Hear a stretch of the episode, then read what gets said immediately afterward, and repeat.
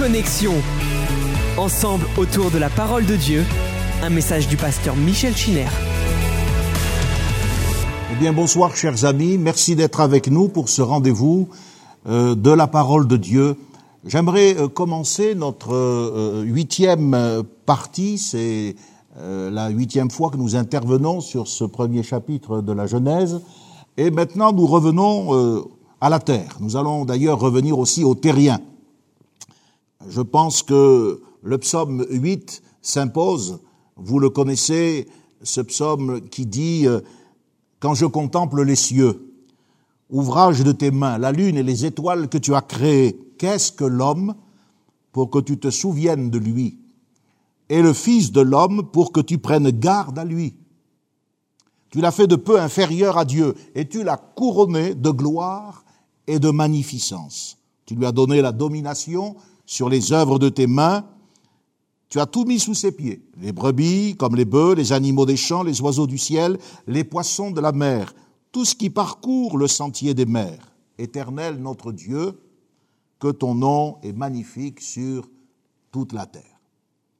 Vous retrouverez bien sûr ce psaume dans la Bible, et c'est avec euh, ce texte que nous entrons dans quelque chose euh, de, plus, de, plus concret, du moins en ce qui nous concerne, mais cependant euh, quelque chose qui reste très mystérieux.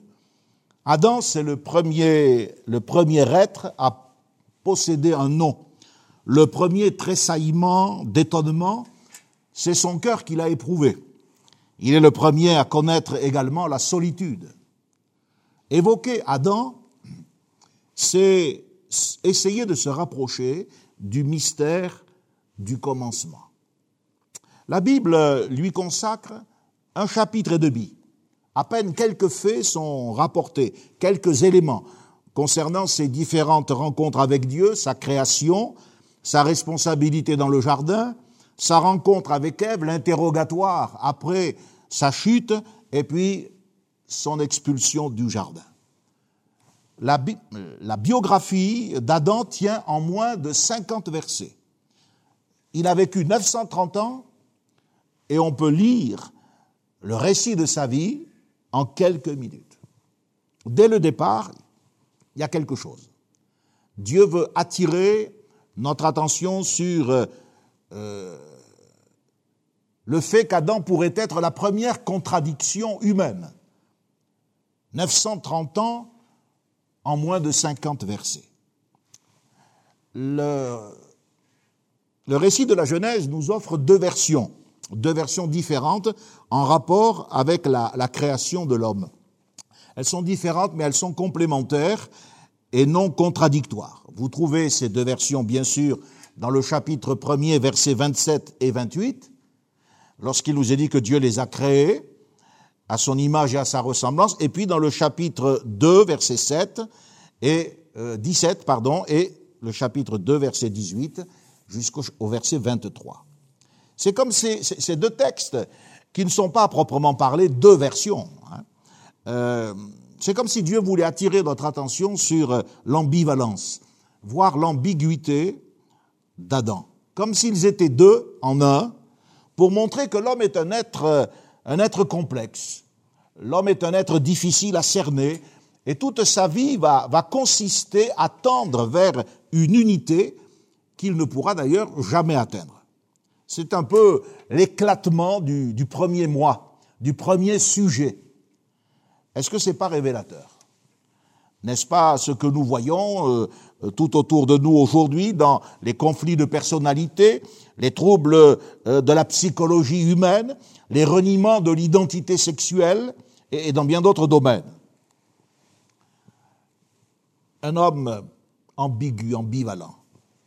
Le chapitre 2 euh, revient sur un aspect de la création d'Adam. L'attention est, davantage portée sur l'homme, la formation de la femme, leur séjour en Éden. Euh, certains, certains aspects du chapitre 1er sont repris, mais surtout on sent que le Saint-Esprit prépare la scène tragique de la chute. On peut dire que euh, le chapitre 1er nous présente un récit de la création sous un angle plutôt théologique et vertical. C'est Dieu et l'homme, uniquement. Et puis, avant l'homme, la création, le cosmos. Tandis que le chapitre 2 met l'accent sur un aspect plus anthropologique et horizontal. C'est les relations de l'homme euh, avec lui-même, avec son épouse et tout ce qui va se passer dans la vie euh, telle qu'elle va ensuite euh, se concrétiser. Quelles sont les, particularités, physiques d'Adam? D'abord, d'abord, il est clair qu'Adam, c'est bien un être humain. Ce n'est pas un extraterrestre. Il nous ressemble trop. Euh, tout au long des 930 années de sa vie, euh, euh, sa quête, sa recherche ressemble à la nôtre, une quête de vérité, une quête de sens. Chacun de nous aspire à retrouver un Éden perdu, que ce soit une innocence qui a été violée ou trahie, tous nos complexes, à l'exception peut-être du complexe d'Oedipe, toutes nos passions, toutes nos indigences étaient en Adam. Nous portons le même ADN. Sommes ses descendants. Indéniablement, nos désirs, nos convoitises tirent leur force des siens. Nos traits physiques, nos attitudes psychologiques sont marqués par les siens. En fait, nous sommes condamnés à l'imiter. Comme Adam, nous ressentons la peine, la souffrance. Comme lui, nous expérimentons le drame du deuil et de la séparation. Adam est caractérisé par le fait, s'il est un homme, qu'il est né adulte. Il s'est éveillé dans un monde ordonné, arrangé, euh, aucune mémoire n'a précédé la sienne. Adam n'a pas connu, comme vous et moi, les rêves de l'enfance. Il n'a pas connu non plus les, les tensions, les émotions de l'adolescence. Il n'avait pas de racines humaines auxquelles se référer comme chacun d'entre nous. Nous venons tous de quelqu'un. Lui semblait venir de nulle part. Parmi euh, les particularités physiques d'Adam, on peut peut-être dire qu'il était si euh, nous nous en tenons à euh, notre mode d'entrée dans la vie et à notre constitution physique, Adam devait être sans nombril. Aucun homme ne lui ressemble véritablement sous ce rapport. Et pourtant, il est bien le père de la race humaine, et on se reconnaît tous en lui. Ça n'empêche pas que nous, les hommes, aujourd'hui, nous nous prenons très souvent pour le nombril du monde. Et euh, nous entrons aussi dans la catégorie eh bien, de ce qu'incarne Adam. Car Adam, cet homme qui a été chassé du paradis, dont la famille sera troublée, euh, dont le couple va être traversé par des tensions, Adam incarne le premier échec de la création de Dieu. Personne n'a jamais autant reçu de bienfaits qu'Adam, et jamais personne n'a autant perdu de manière aussi brutale. Dieu lui avait tout donné. Tout lui appartenait. Enfin, tout sauf sa volonté. Parce qu'il n'a pas su faire face à la tentation. Adam a été créé pour obéir et glorifier Dieu, et pourtant il va désobéir et il va devenir esclave de ses illusions. Et cet échec, eh bien, nous le vivons aujourd'hui. Parmi les descendants d'Adam, il y a les assassins, il y a les criminels, vous avez Jacques l'éventreur, vous avez les fous qui tuent sans raison, les maniaques, les obsédés, les religieux, les fanatiques. Cherchez, cherchez bien. Et vous ne trouverez pas un seul juste, pas même un seul, car tous ont péché et tous sont privés de la gloire de Dieu. Pourtant, quand on regarde bien et quand on se remémore euh, les indications des premiers versets du livre de la Genèse, on se rend compte que l'homme était attendu comme un invité de marque. Dieu ne le crée qu'au sixième jour, lorsque tout est prêt pour l'accueillir. La création devait ressembler à ce moment-là à un véritable palais. Un peu comme les parents qui euh, préparent la naissance de leur enfant. Eh bien, Dieu avait préparé la venue au monde d'Adam. Il n'est pas un accident. Il plante un jardin de délices en Éden et il prévoit de lui faire un des dons les plus précieux, une aide, sa femme Ève. On voit que la providence de Dieu est éternelle. On voit qu'elle se manifeste dès les origines et elle se poursuit jusqu'à nos jours. Ce mot providence, qui souvent est utilisé pour euh, invoquer un Dieu impersonnel, ce mot providence signifie que Dieu, notre Dieu, prévoit et qu'il pourvoit aux besoins de sa création. Le Seigneur Jésus nous a invités à regarder les oiseaux du ciel, à considérer les lys des champs, et il nous a dit que si Dieu revêtait l'herbe des champs d'un manteau plus somptueux que celui que Salomon portait au temps de sa gloire, est-ce qu'il ne prendra pas soin de nous? Oui, Dieu s'occupe de chacun de nous. Dieu s'occupe de vous, mes amis. Et si ce soir il y a quelqu'un qui se sent euh, dans euh, le besoin, qu'il sache qu'il y a un Père céleste qui veille sur sa vie, et Dieu est un Père qui assume ses responsabilités. Dieu sait de quoi nous avons besoin. La Bible dit qu'il fait lever son soleil sur les méchants et sur les bons. Il nous a entourés d'une famille, il nous a donné des amis, il nous couvre de bénédictions. Et c'est pour cela qu'il ne faut pas oublier de lui rendre grâce. Cependant, si Adam s'est senti à un moment donné l'invité d'honneur, le couronnement de la création, et je crois qu'il l'a été, euh, pas d'arrogance, pas d'arrogance. Même les moustiques, même les têtards et les crapauds ont été créés avant lui. En effet, la vie a commencé avec le règne animal, ne l'oublions pas, avec le mouvement de la vie. Littéralement, c'est un grouillement. Genèse 1, verset 20.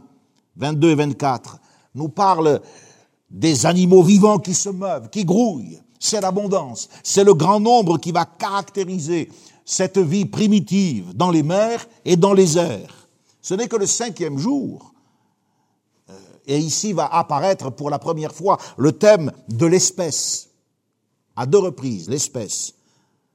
Ce n'est que euh, un jour après, au sixième jour, euh, le thème va le thème de l'espèce va, va, va, réapparaître cette fois-ci à cinq reprises avec euh, l'intensité du pluriel, les espèces, les forces vitales qui ont été déposées dans, dans la terre et dans les océans sur un ordre de Dieu donnent naissance aux organismes et aux créatures inférieures, aux oiseaux et au bétail.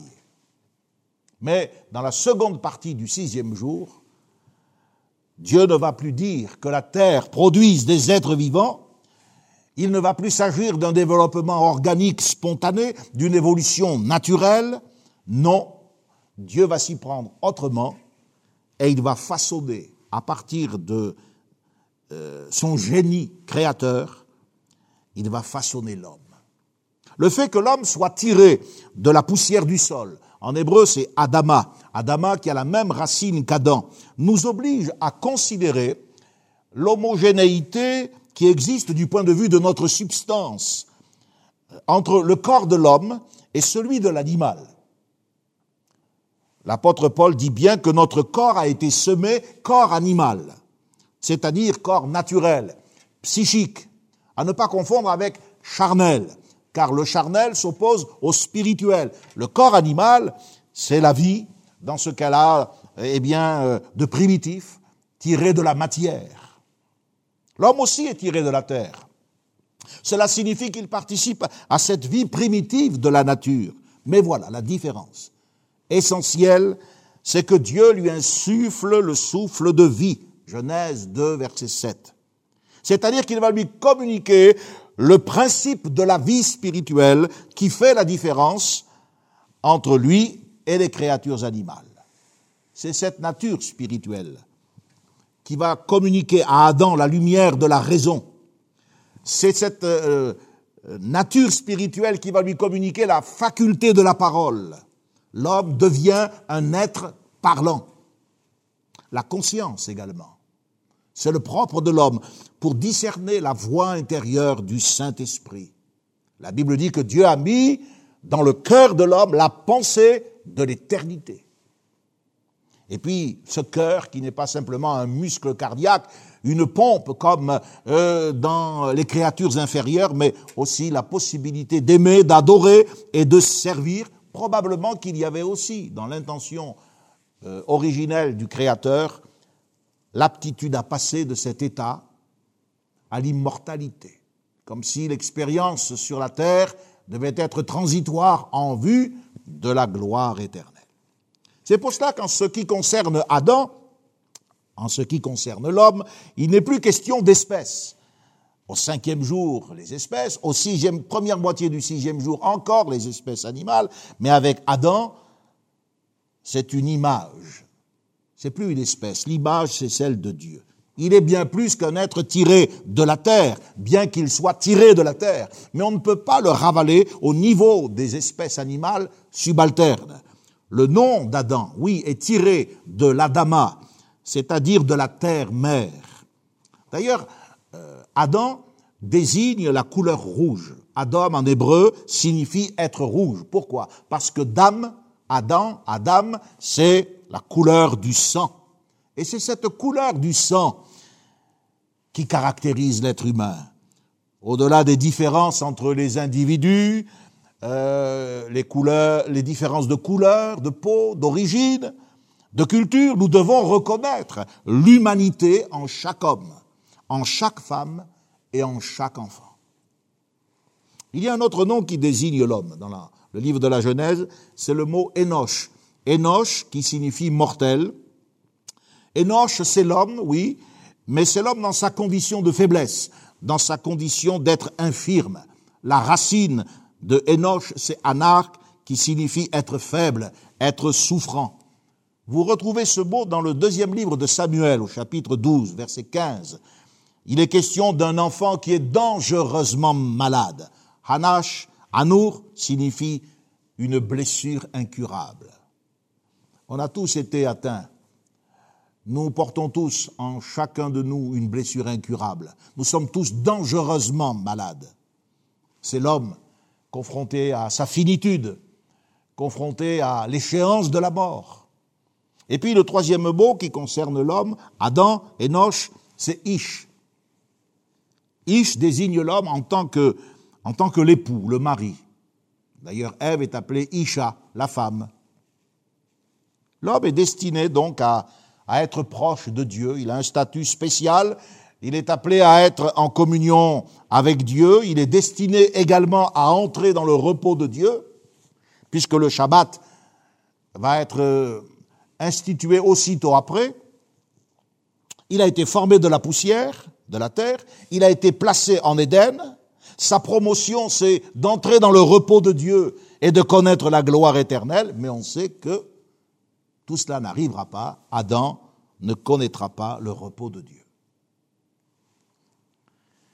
C'est là qu'on voit apparaître Ève. Au verset 27, nous trouvons écrit Hommes et femmes, il les créa. Le texte littéral dit Il les créa mâle et femelle. En hébreu, c'est Zakar en Keba. Et le suffixe euh, pluriel hébreu, otam, indique bien qu'il s'agit de deux êtres. Mais plus loin, au chapitre 2, on a le détail et on comprend simplement que la création se fait en deux temps. D'abord Adam, puis sa femme à partir d'une côte. La destination de la femme est précisée. Elle doit être une aide semblable à lui. Le mot euh, qui est utilisé euh, par Moïse, c'est Hézer, qui évoque une notion de protection, un soutien indispensable à l'homme, un recours vital. C'est une aide qu'on apporte à quelqu'un comme quand il est en danger de mort. C'est une aide nécessaire, indispensable. Elle est prise d'une de ses côtes pour être son vis-à-vis. En hébreu, une aide qui lui, qui lui fera face, qui lui soit appropriée. Alors, Généralement, quand euh, on lit ce texte, euh, on comprend, surtout les hommes, comprennent que la femme est destinée à être une aide appropriée, l'assistante en quelque sorte de l'homme, une auxiliaire qui va stimuler la réflexion du patron, enrichir son existence. Ce qu'il faut comprendre, c'est pas du tout ça. Ce que la Bible dit, c'est que le mot aide implique le besoin de l'homme. L'homme a besoin d'elle. Mais l'expression du texte hébreu va beaucoup plus loin. Là, je, je crois que je vais vous faire plaisir, mesdames. D'abord, euh, le texte n'indique pas l'idée d'une soumission quelconque. Il s'agit plutôt d'une parfaite égalité et d'une indépendance totale. La femme se tient aux côtés de l'homme parallèlement, euh, à lui, parallèlement à lui, mais sur la même ligne que lui. Elle va agir face à lui dans un autre domaine, dans une sphère parallèle qui lui est propre, mais elle se situe sur la même ligne. Elle est en face de lui, mais elle est semblable à lui. Ce n'est qu'à cause de son rôle, le rôle fatal qu'elle va jouer dans l'introduction du péché dans le monde, que de nouvelles règles de soumission lui seront euh, attribuées. Et notamment pour ce qui est de la femme chrétienne, à partir de ce que Paul dit dans le Nouveau Testament, mais malheureusement aussi dans le cas de la domination qui est exercée sur la femme depuis des siècles, et cela, on le sait, d'une manière honteuse. En évoquant la création d'Ève, donc, on s'aperçoit tout de suite dans la Bible que Adam, c'est le cas de le dire, n'a plus la cote.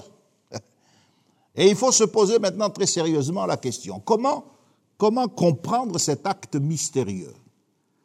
Est-ce qu'il faut prendre l'expression biblique de façon littérale, c'est-à-dire au sens anatomique du terme ou est-ce qu'on doit comprendre cette, opération quand il nous est dit que Dieu fit tomber un profond sommeil sur Adam, puis il prit une côte et ensuite il referma la chair à sa place? Est-ce qu'il faut comprendre cela dans un sens génétique, en rapport avec les chromosomes? Est-ce que nous devons le prendre dans un sens spirituel? Oui, ce sont des questions qui, qui nous rappellent que on ne peut pas cerner comme cela la personnalité du premier couple.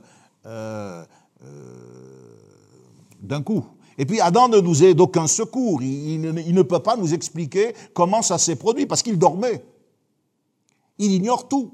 Nous sommes dans euh, la nécessité de l'acte de foi. Je disais que cela peut être aussi entendu sur le plan spirituel. La preuve, c'est qu'Ézéchiel dit au chapitre 36 de son livre, Je mettrai en vous un esprit nouveau, j'enterai de votre chair le cœur de pierre, je vous donnerai un cœur de chair.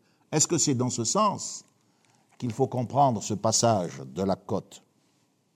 Puis que dire de ce profond sommeil? La Bible emploie le mot torpeur. Tout ça prouve bien qu'on ne maîtrisera pas tout. Dans son épître aux Corinthiens, par exemple, pour calmer la tension et l'ébullition de notre cerveau, dans l'épître aux Corinthiens au chapitre 11, l'apôtre Paul, avec une remarquable sagesse, dit ceci, la femme est inséparable de l'homme devant le Seigneur, car si la femme a été tirée de l'homme, l'homme naît de la femme, et tout vient de Dieu. Et on a envie de dire point, basta. Mais enfin, il faut être euh, aussi sérieux, et c'est pas interdit, de, d'essayer de comprendre. À l'origine du monde, donc, la femme a été façonnée à partir de l'homme. Il n'est pas dit créer, mais façonner, bâtir. La femme a été façonnée à partir de l'homme. De même, à l'origine de sa vie, l'homme naît de la femme. Mais tout vient de Dieu. Si l'homme avait été tiré de la femme, nous aurions été en face d'une génération, comme c'est le cas depuis que l'homme se reproduit sur la terre, et pas d'une création. Mais parce que la femme a été tirée de l'homme, l'homme et la femme, donc, sont considérés, créés par Dieu et partagent la même nature. Pour essayer de comprendre, on va mettre en évidence trois choses. Trois choses. Premièrement, le sens du mot hébreu tsela, qui est employé et qui signifie côte, enfin qui est traduit par côte. Dans l'Exode, au chapitre 15, au chapitre 25, pardon, au chapitre 26, il est question des côtés du tabernacle, tselaot amishkan les côtés du tabernacle. Ce qui, dans notre texte, pourrait être compris comme le, côté de l'homme, son flanc. Un des deux côtés de l'homme. Alors là, on, peut tout de suite euh, s'interroger, s'agit-il d'un dédoublement de ce qui ne formait à l'origine qu'une seule créature? Il y a certains rabbins qui sont plutôt kabbalistiques, eh bien, l'interprètent dans ce sens et ils, euh, affirment que Adam a été un être androgyne. Bon. Certains vont retenir uniquement euh, l'image latérale, le flanc, ce qui laisse à penser que, et c'est clair, Dieu a, a, a tiré Ève à partir du côté le plus chaste de l'homme. Et cette vérité pourrait introduire des notions de pudeur, de réserve, de chasteté entre l'homme et la femme. Ce qui est tout à fait louable. Mais enfin, il faut quand même pas oublier ce que le texte de l'Écriture nous dit. Il y a eu une véritable anesthésie. C'est bien ce qu'indique le mot torpeur. Le mot torpeur, regardez dans un dictionnaire, ça, ça signifie une diminution de la sensibilité et une réduction de l'activité psychique. La Bible dit que c'est alors qu'il dormait, c'est un des sens du texte, alors qu'il dormait, Dieu fit tomber un profond sommeil sur Adam. Verset 21 du chapitre 2. Ce n'est pas l'expression d'un sommeil ordinaire. Le sens que nous retenons, c'est que l'homme a perdu toute capacité de bouger, de se mouvoir. Il était dans un état de totale impuissance réduit à l'immobilité complète. C'est comme s'il avait été, là, comme certains animaux, dans un état d'hibernation. Et la Bible dit que c'est à ce moment-là que Dieu a pris un de ses côtés, non pas côte, un de ses côtés, et qu'il referma la chair à sa place. Qu'est-ce que cela signifie? Je pense que Dieu veut nous dire qu'il est intervenu dans ce qu'il y a de plus profond, de plus intime, de plus complexe dans la nature de l'homme, c'est-à-dire dans ce qui est à la base même de la vie, et qu'il nous a fallu des siècles avant de découvrir. Mais avant d'arriver à la conclusion de mon interprétation, regardons l'expression que qu'Adam emploie quand il dit Voici enfin celle qui est os de mes os. L'os, c'est plus que du cartilage en hébreu, la métaphore de l'os sert à désigner l'identité. Par exemple, dans Genèse 7, verset 13, c'est le déluge, on y viendra d'ici quelque temps. Il est écrit ce jour même, Noé entra dans l'arche. La Bible veut signifier que c'est à ce moment précis et pas un autre jour. Ce jour-là et pas un autre. Qu'est-ce qu'elle dit? Le texte original dit dans l'os de ce jour. Pour dire que ça s'est passé ce moment-là. Si vous vous reportez maintenant au discours que Laban a tenu à Jacob, quand Jacob vient et hum, qu'il lui dit je fais partie de ta famille, je, euh, je voudrais euh, prendre une épouse dans, votre clan, il l'accueille et il lui dit tu es de mes os et de ma chair. Genèse 29, 14. Tu es de mes os et de ma chair. Pourtant, il n'y a pas eu de greffe osseuse. Il n'y a pas eu d'opération. Troisièmement, donc on, progresse dans euh, la compréhension de toutes ces expressions qui sont étranges pour nous.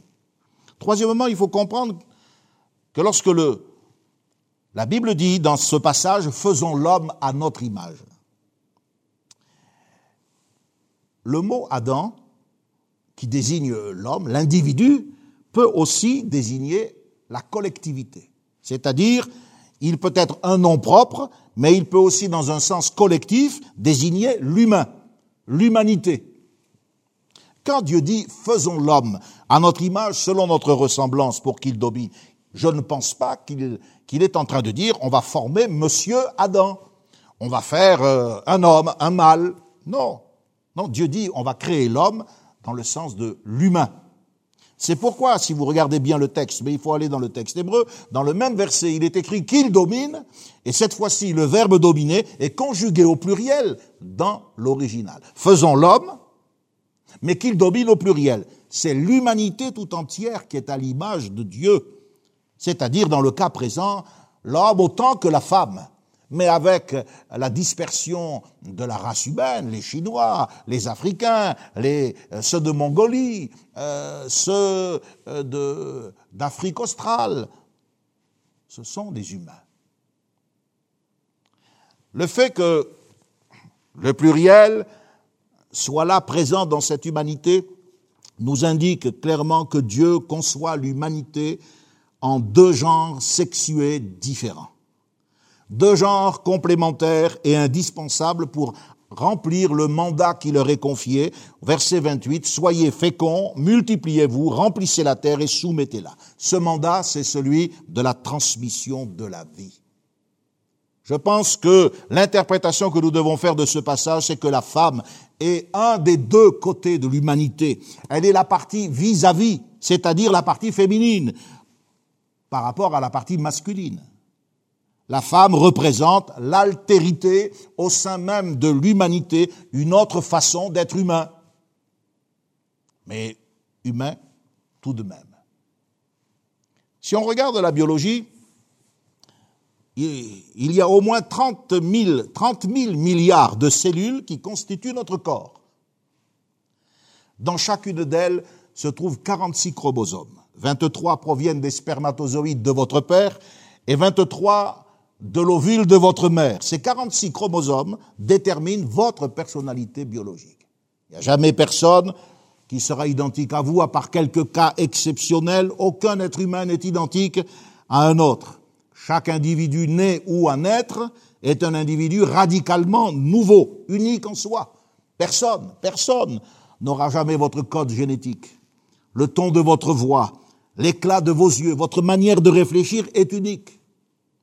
Et sur ces 23 paires de chromosomes, nous possédons, vous et moi, nous possédons deux chromosomes sexuels, X et Y. L'homme possède un chromosome X et un chromosome Y. La femme possède deux chromosomes X. Quand il est dit que Dieu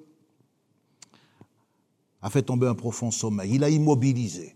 La racine de ce, de ce verbe, c'est comme si on avait attelé, lié solidement l'homme. Est-ce que Dieu, c'est au conditionnel, est-ce que Dieu n'aurait pas pris un côté de cet ADN un côté du code qui programme le vivant pour introduire la différenciation sexuelle qui fait la femme, cette cote, cette partie de l'homme. Est-ce que ça ne serait pas ce bâton d'ADN, ce double chromosome X qui identifie la femme Comme si Dieu était entré jusque dans la structure moléculaire de l'être humain? C'est tout à fait possible parce que c'est lui qui en est à l'origine.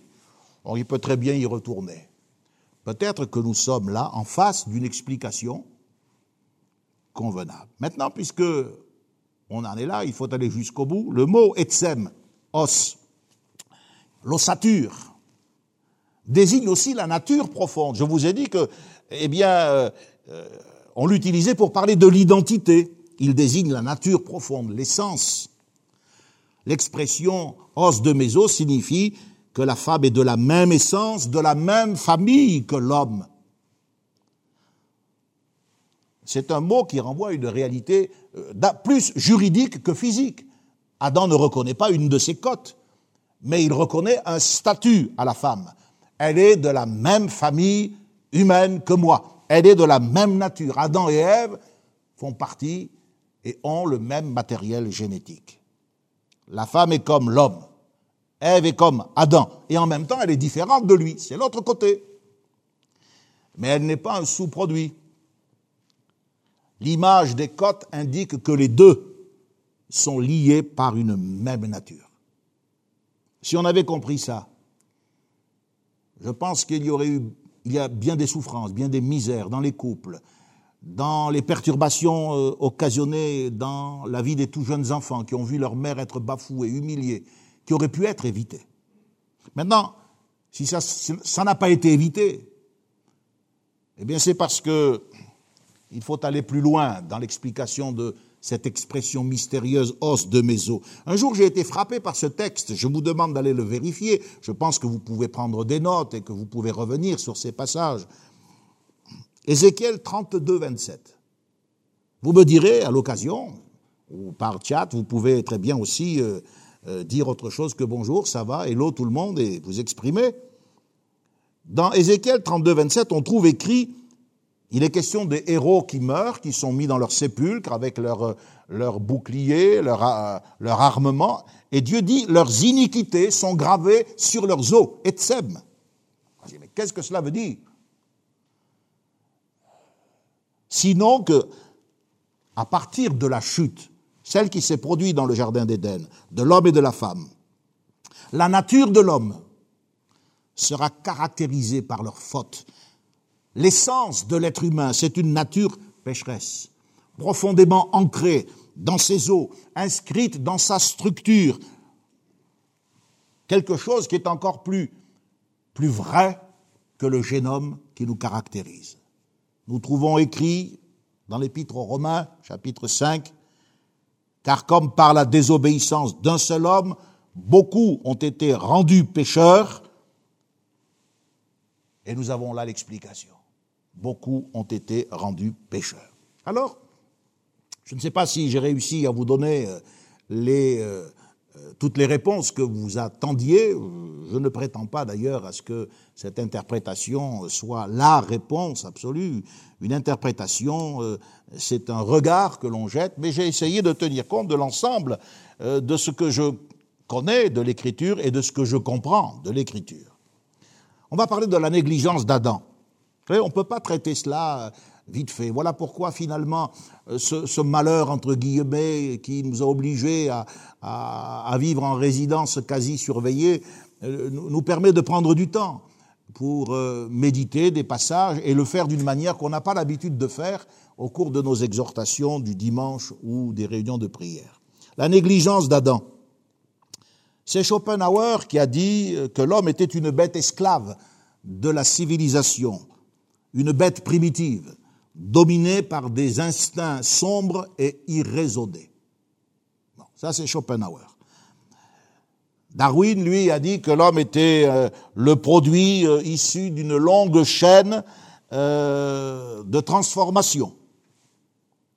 La Bible s'oppose à cette vision.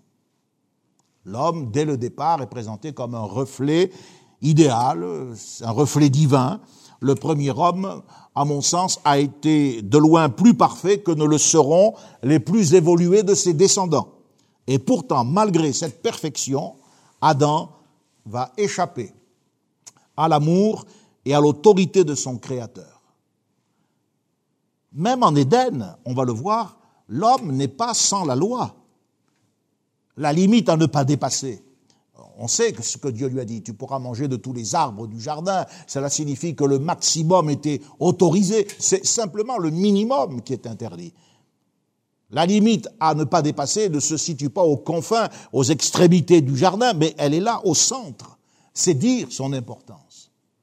Et on parlera des limites qui sont imposées à la créature humaine. Et quand il les franchit, ces limites, eh bien il pêche, il se révolte contre Dieu. Mais Adam, c'est la mouture idéale. C'est le prototype parfait. Il est intelligent, il est érudit. Vous avez noté sa science sur les questions de la nature, sa connaissance des secrets au cours de notre étude. On verra que, eh bien, certainement Dieu l'a instruit dans ses visites régulières dans le jardin d'Éden des mystères de la création. Mais cet homme qui est comblé, cet homme qui est béni, cet homme qui est enveloppé de l'amour divin, qu'est-ce qui se passe? Il s'ennuie. La solitude lui pèse et il va chercher autre chose que ce que Dieu lui donne. Pourtant, il possède tout. La Bible dit qu'il domme euh, tous les animaux, afin euh, que tout être vivant porte le nom que lui donnerait l'homme, dit la Bible. Or, nommer quelque chose ou quelqu'un dans la Bible, c'est déjà le posséder. Adam, c'est certainement l'homme euh, le plus responsable qui ait jamais été dans la création. Il en était en quelque sorte le maître, il devait exercer la domination. Il y a deux verbes qui sont employés pour définir son autorité.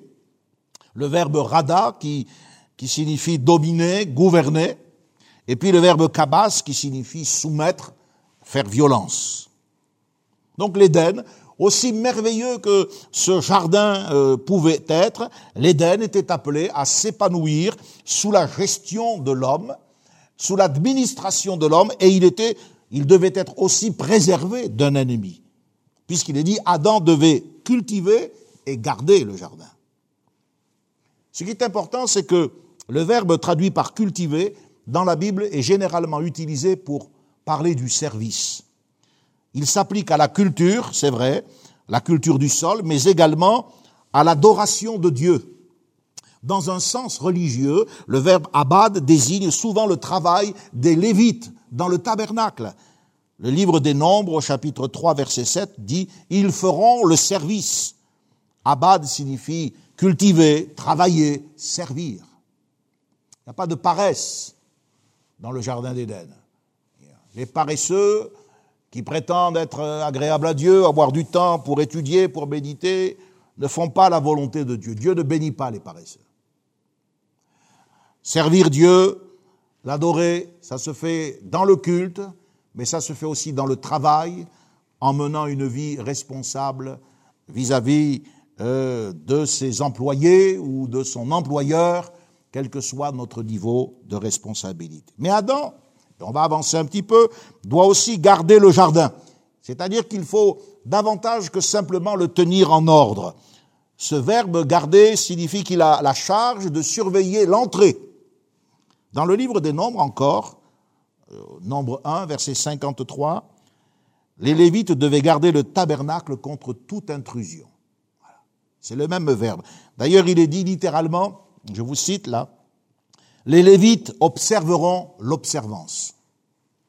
C'est le même verbe qui sera appliqué aussi aux chérubins lorsqu'ils devront garder, c'est-à-dire cette fois-ci interdire l'accès à l'arbre de vie. Ce verbe garder suggère qu'il y avait probablement des tentatives de pénétration dans le jardin. Et Dieu dit à l'homme, c'est à toi, c'est ton travail de garder. Il reçoit la responsabilité de veiller.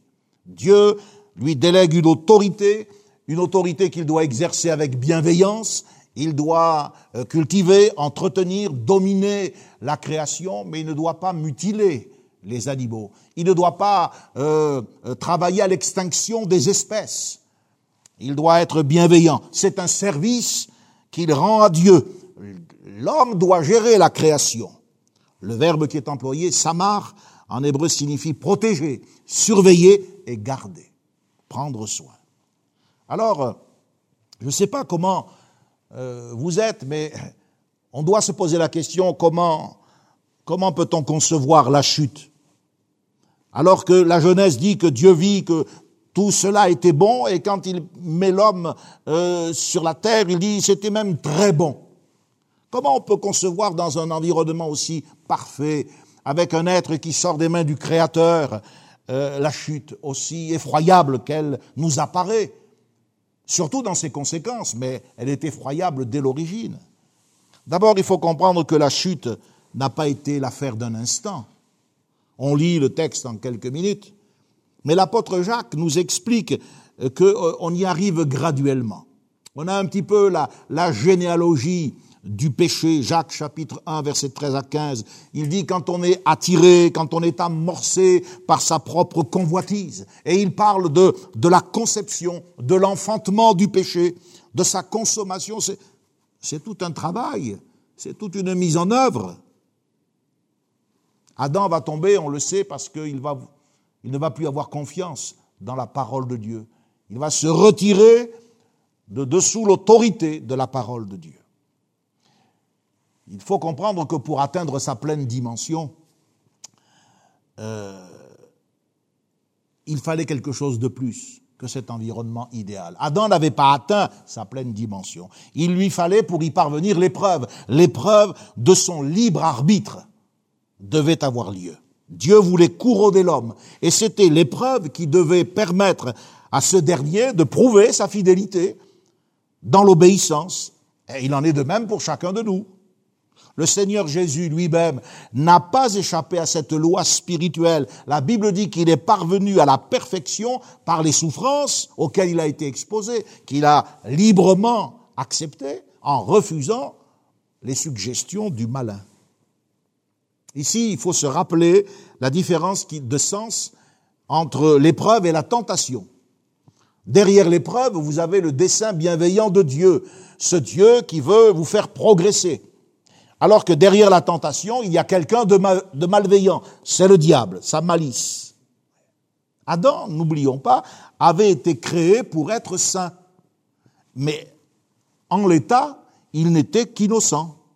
Et l'innocence, c'est pas la sainteté. La sainteté, c'est de maintenir cette innocence face à la tentation. de rester pur, et pas simplement lorsqu'il n'y a pas de mal, quand il n'y a pas de tentation, mais justement en présence du mal. Et c'est là qu'en désobéissant, Adam a échoué. Il a perdu son innocence et il n'est jamais parvenu à la sainteté.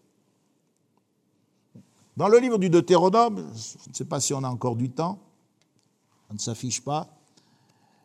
Dans le livre du Deutéronome, il est dit, chapitre 23, verset 10, Tu te préserveras de toute chose mauvaise. Et il est précisé, si vous allez dans ce texte, lorsque tu camperas contre tes ennemis.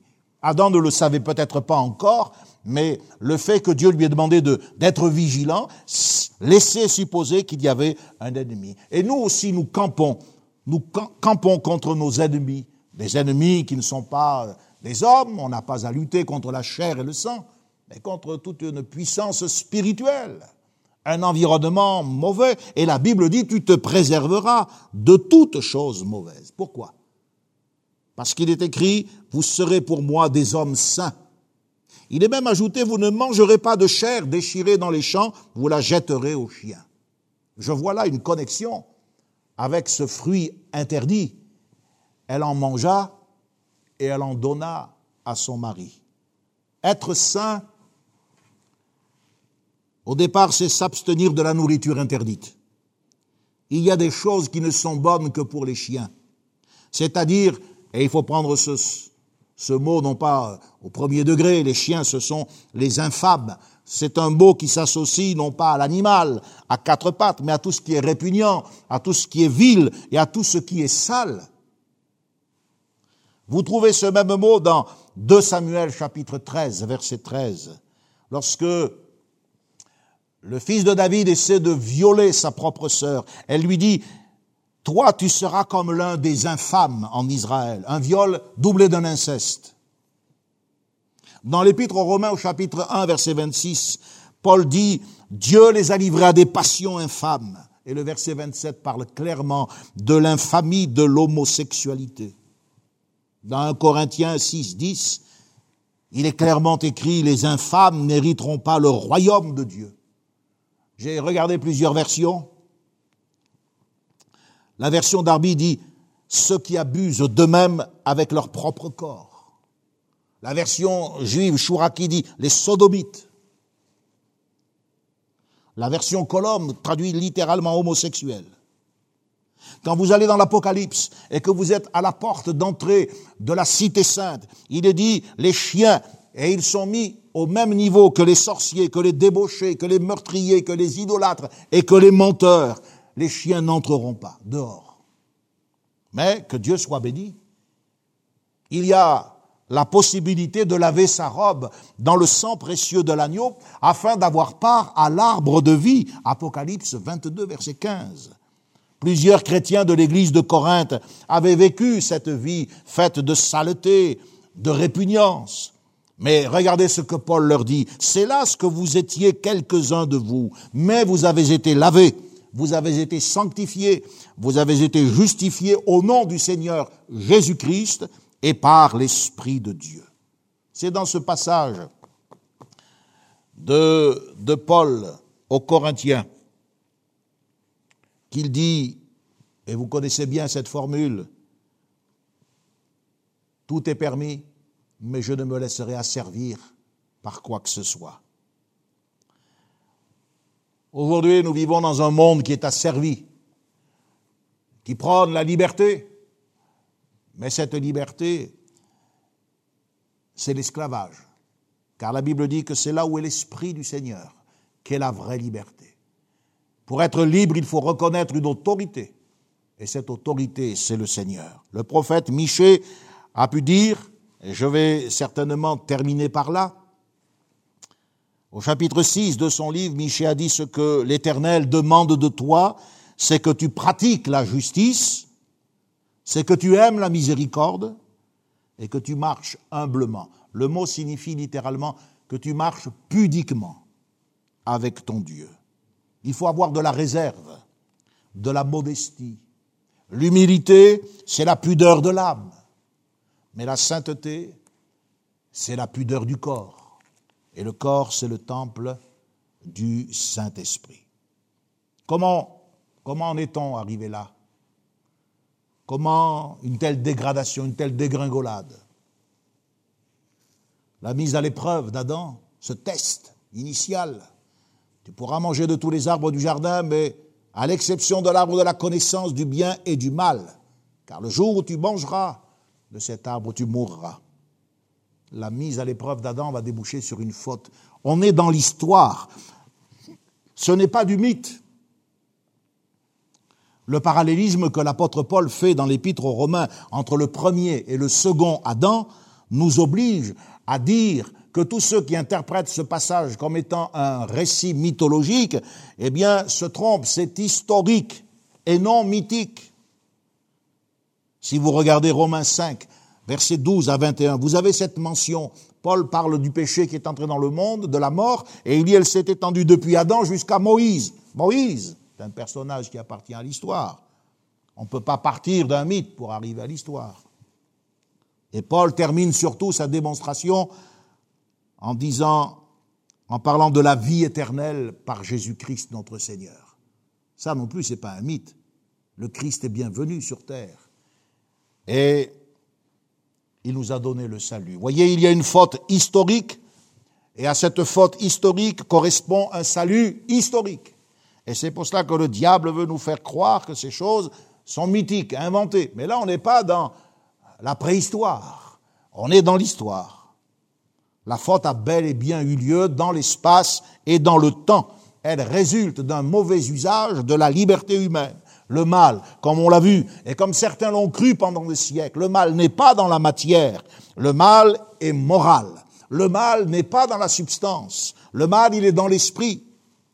Il est en relation avec une attitude, avec un choix de vie, avec un comportement dans lequel l'homme affirme son autonomie et prend ses distances par rapport à la loi de Dieu. Voilà pourquoi les termes bibliques qui parlent du péché, dans un sens ou dans un autre, évoquent toujours une révolte. Je vous propose de nous arrêter là, car j'aimerais dimanche parler avec vous de quelque chose encore complexe, la connaissance du bien et du mal. Comment faut-il entendre cela? Comment pénétrer ce, ce mystère. Avec la chute, l'homme a-t-il euh, dégringolé ou bien a-t-il accédé à la connaissance? Est-ce que c'est la chute qui lui a ouvert les yeux au sens où il est écrit? Ou est-ce que c'est un mensonge du diable? On va essayer de découvrir tout cela. Mais ce soir, j'aimerais prier pour que Dieu vous bénisse et que Dieu vous aide à comprendre combien notre salut est sérieux. C'est la grande affaire de notre passage sur la terre. Il n'y a rien de plus important que d'être sauvé, que d'avoir mis sa vie en règle avec le Seigneur et d'être prêt pour euh, passer de cet état transitoire à la gloire éternelle. Certains veulent se camper sur leur position contre l'évolution, mais on fait qu'évoluer. Quand vous étiez un enfant, vous étiez magnifique. Vous avez évolué. Regardez ce que vous êtes devenu. Hein eh bien vous évoluerez encore. Lorsque, au son de la voix d'un archange, à la trompette de Dieu, nous délaisserons, vous délaisserez ces habits de misère pour vous revêtir des vêtements blancs du salut pour l'éternité. Oui, Jésus-Christ est venu ici-bas, il a vaincu pour nous, alléluia, et il nous a donné une espérance et une assurance. Et, et ce livre, qui est l'expression de la vérité éternelle, nous a amenés depuis les origines, au commencement, Dieu créa les cieux et la terre, alors qu'il n'y avait pas d'homme, que l'univers n'existait pas. Eh bien, jusqu'à comprendre le grand amour que Dieu a eu pour nous. Prions, rendons grâce à Dieu avant de laisser cette réunion se terminer par, par quelques annonces. Notre Père et notre Dieu, merci pour ta parole qui est la vérité. Merci pour Jésus-Christ, la parole faite chair, en qui la grâce de Dieu et la vérité de Dieu euh, se sont incarnés. Nous te bénissons parce que, euh, Seigneur, tu nous permets de toucher du doigt combien notre responsabilité était grande, combien notre héritage était immense, et tu nous as relevés, et tu nous as fait connaître, Seigneur, la vie éternelle en Jésus. Nous te bénissons pour l'espérance glorieuse qui nous attend. Permets que euh, ces méditations puissent affermir la foi de tes enfants, bénir ton peuple, lui donner, Seigneur, de la retenue, l'aspiration à la sainteté, et Seigneur, permet que nous puissions toujours plus être convaincus de l'autorité de ta parole. Merci de nous tenir, Seigneur, par la parole de Dieu. Que ton nom soit béni et que ton nom soit glorifié. Au nom de Jésus. Amen. Amen. Connexion. Ensemble autour de la parole de Dieu. Un message du pasteur Michel Chiner.